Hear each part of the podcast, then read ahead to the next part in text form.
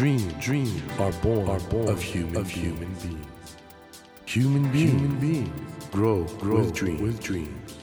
That, that is dream, is dream heart. When you touch when you that, touch warm that vibration, vibration, a new dream, a new dream will be born, born of you, of you. Dream, dream heart, heart. ドリームハート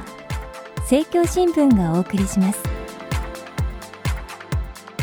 皆さんこんばんは森健一郎ですこの番組は日本そして世界で活躍されている方々をゲストにお迎えしその方の挑戦にそして夢に迫っていきます。さあ今週も文芸社から発売中のベストセラー本能寺の変431年目の真実を書かれた作家の明智健三郎さんをお迎えします。明智さんは名前からお分かりかと思いますが明智光秀の子孫です。歴史操作と名付けた工学的手法によって本能寺の変の全貌を科学的論理的に解明し2013年12月に出版した「本能寺の変431年目の真実」は30万部を超えるベストセラーとなり今も売れ続けています。先週はこの本のお話を中心に伺いましたが今週は明智さんご自身のお話をまた今後の夢についても伺っていこうと思います。よろしくお願いします。よろしくお願いいたします。あのもう本当にこの作品で明智光秀っていう人物に対するイメージは変わったと思うんでだからそういう意味で本当大きなお仕事されたんですけど明智さんが作家活動を始められたのはこの前に出されたそうですねはい。でそれまでは某大手電気会社三菱電機においてシステムエンジニアされてきたということで一作目書かれた時って何歳ですか？えー、っとですね2009年の出版ですから、はい、6年前62の時ですかね。あでその時は会社の方は？あまだ続けておりました、はい、退職されたのはいつなんですか？えー、っと3年前ですね。え、はい、ってことは1作目は会社にいらっしゃりながら書いたあそうです、はい、これね明智先生ここからも作家の明智先生としてちょっとお伺いしたいんですけどあの会社勤めしながら、まあ、歴史例えば興味を持ってちょっとね作家活動もしたいなって方いらっしゃるじゃないですか、はいはい、非常に参考になると思うんでこれどう両立させたんですか、はい、あの私の場合はもう若い頃からもうシステムエンジニアってすごく時間の食う仕事でございまして、えーえーね、とてもその本を書こうなんていうことも、とても私には余裕がなかったんですね、えー、10年前にようやくその頃に休日出勤もそんなしなくていいやねと。ちょっと待ってください。何ておっしゃいました？休日出勤もしなくていいってことはそれまではされてたってことですか？そうですね。大変だ、ええ、うん、ようやくまあ自分の時間を持てるようになったってのは本当にまあその頃。ですからまあ休日それからまあ普通の日も残業なしで、はい、こっちに振り向けたと 研究に振り向けたということなんですね。頭の切り替えってのはどのようにされてたんですか？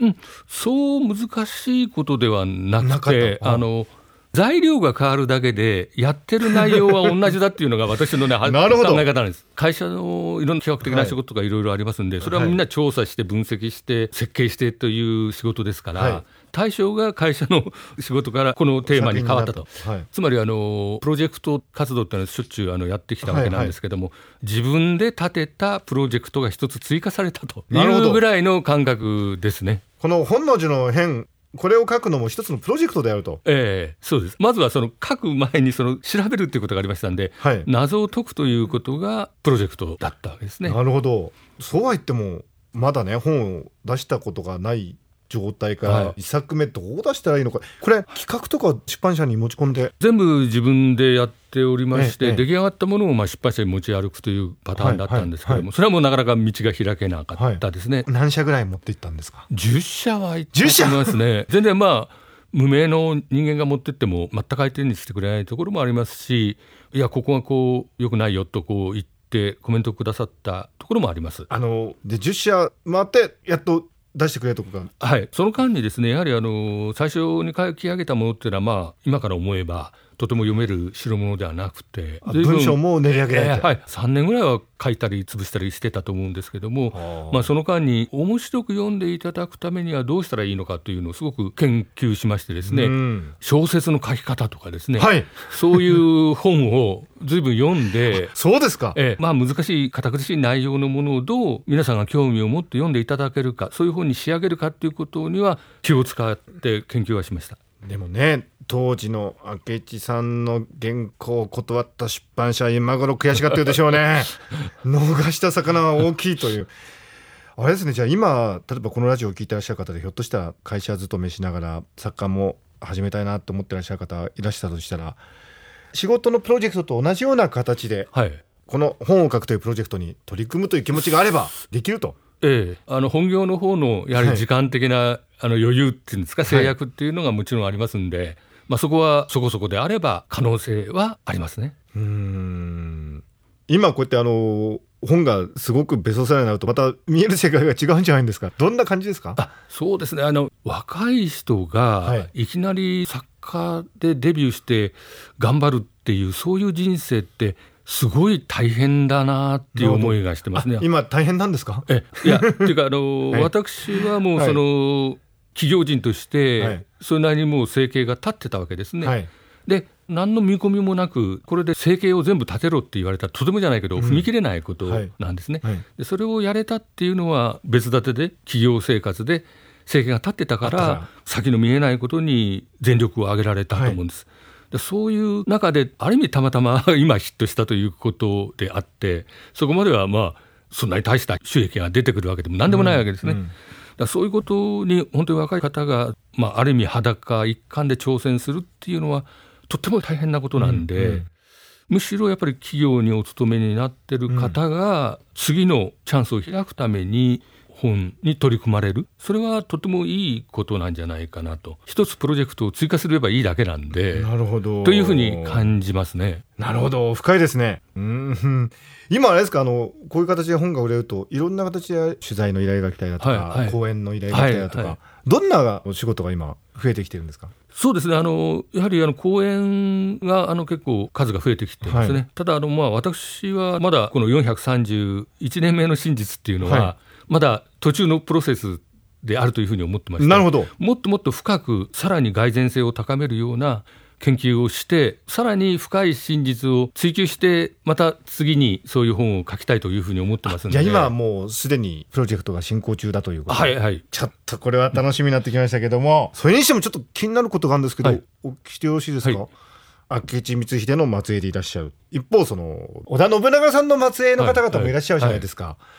織田家の末裔の方々とはどんな今？はい、織田家もあの4家あの、はい。明治期までええ。存在したらしいですけど、そのうちの1家の方とは10年ぐらい前からお付き合いがああります。あのどんなお付き合いを？あ初めはあの、はい。テレビ局の企画で、はい。まあ、本能寺で両家であの和睦してくれとこういう話だったんですけど本能寺だったんですか、うわそれどどどうなりました？その番組無事和睦をしたわけなんですけども。うわそうですか。えそれはあの織田家の方がとてもまあ心の広い方で、はい。まあ、当時先祖たちがいろいろいきさつがあったけどもあの子孫同士は仲良くしましょうよとこういうああえーあの精神の方でございましたんで私も恐る恐る本能寺まで出かけたんですけども、はい。大変あのほっとしておりまして、まあ、その後、ずっとお付き合いを続けさせていただいています。そうですか。どんなお話をされるんですか？そうですね。やはりあの小田さんには小田さんでやっぱりはい。先祖のためにいろいろやっておられる活動がありまして、なるほど。でまあ、そういうことの情報交換とか、はい。まあ、そういう中で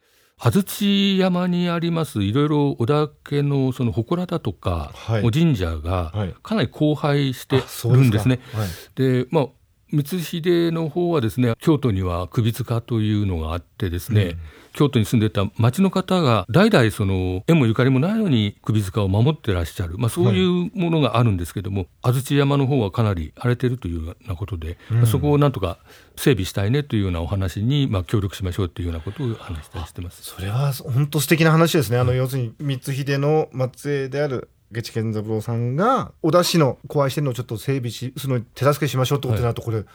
いい話じゃないですか。そうですか ね。ああ、そうですか。あの、今ね、この、まあ、明智光秀さんが活躍された戦国時代ってのは、いまだに日本人の心を捉えて離さないところがあって、大河ドラマも、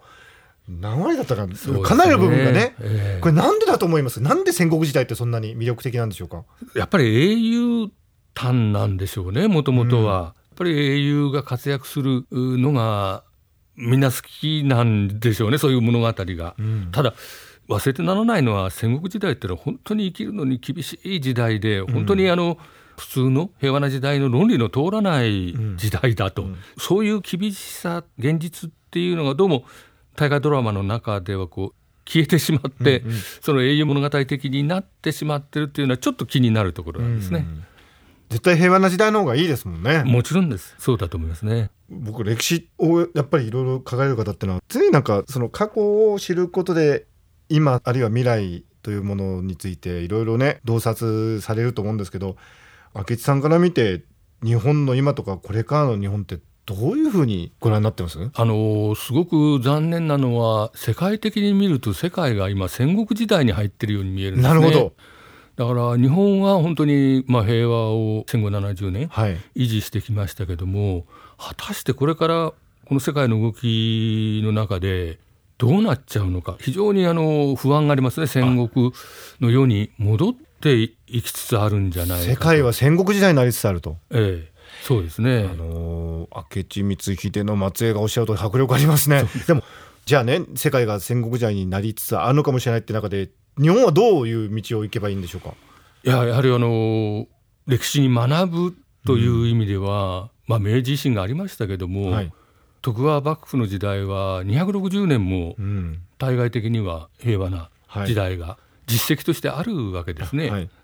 やはりその時代っていうのをもっと学ばなくちゃいけないんじゃないかなと。徳川260年の、はい、うん。今回ねお話を伺ってすごく印象的だったのが光秀が目指した世界は実は徳川家康が実現した世界に近かったんだっていう。ではないかということですいうふうに思ってらっしゃる。はい。えこれはでも我々あのいわゆる定説の中で持ってる明智光秀のイメージとちょっとまたねあそうだったんだって思ったんですけど、え何だったんですかね徳川260年の秘密というのは。え戦国を勝ち抜くためにはですね、はいかなりシビアな論理でうん勝ち抜かないといけないんですね。まあ、その代表的な思想があの中国の戦国時代の知恵といいますか、はいあの当時たくさんいろんな思想家がいろんな本を書いてるんですけども「官、筆史」というはい本があってこれが非常に厳しい勝ち抜き戦を勝っていく上での思想をまとめた本なんですね。で信長とか秀吉を見てるといかにもその官筆史に乗っかって動いてた。なるほどところがそういう官筆史で流にやってきた武将っていうのは大体一代で滅びております。うんうんで中国で見ても秦の始皇帝これはあの官筆史でやった人間なんで、うん。一代でやっぱり滅びてるんですね、はい。でそれはやっぱり勝ち抜く一辺倒ということの行き着いたところがやっぱり破滅が破綻があるんじゃないかと思われてしょうがないんです。でそれに対極的にあったのが中国で言えば孔子孟子の儒家ですね、はい。その思想を漢の劉邦もそれから徳川家康も政治に取り込んでるんですね。うん完璧史一辺倒の世界から長続きする永続的に続く時代の思想っていうのをうまく取り入れた政権が長生きしたんじゃないかというふうに感じておりまして。なるほどね。今ねあの本当おっしゃったように戦国時代とまでいかなくてもグローバル化で競争競争いかに勝ち抜くかっていうことばっかり言われてますけど、それはちょっとやっぱり今おっしゃったような視点から見ると必ずしもいいものではないかもしれないと。そうですね。孫子の兵法なんかでも勝つことが目的ではないと言ってるんですね、うん。そのいかに国を永続的に発展させるかが目的であってそのために戦っていうものもあってでそれは処理していかなくちゃいけないというようなことを孫子は言ってましてそういう思想最終的に自分の利益しかないというそういう思想っていうのが非常に最終的には破綻していくんではないかという気がしてしょうがないんですよ。ちょっと次回作が楽しみになってきたんですけど ライフワークになると思うんですが第2弾第3弾第4弾をあの我々読者としても期待したいとあり思いますがとうございます。あのこの番組夢がテーマなんですけどもええさん今後の人生の夢一番大きな夢って何でしょうか？そうですね。あのもう今このライフワークで取り組んでますんで、やっぱりこの完結といいますかまだもう一つ解ききれてないその光秀と信長がどうしてあれだけ信頼関係を構築してったのか、それからそれに関わってくるんですけども光秀の今謎となっている前半生ですね、うん。生まれてから信長に仕えるまでそれが本当は何だったのかこれは非常に材料が少ないんで非常に操作するのは難しいんですけどもなんとかそこに一歩でも二歩でも切り込んでいきたい、というのがまあ差し当たっての夢と言えるかと思います。素晴らしい。ぜひその夢があの実現することをお祈りしております。ありがとうございます。明智さんには本当に2週にわたり貴重なお話を伺いました。今夜はですね文系社から発売中の本能寺の変431年目の真実を書かれた作家の明智健三郎さんにお話を伺いましたどうもありがとうございましたどうもありがとうございました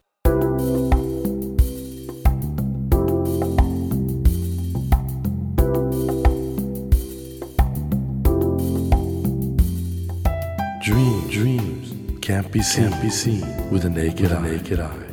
But we sure but can, we sure live, can our live our dreams. Dream, heart, dream heart is in you, is in you, and it will, make, and it will make a brand, a brand new, new you, you. Dream, dream heart. 日本そして世界で活躍されている方々をゲストにお迎えしているドリームハート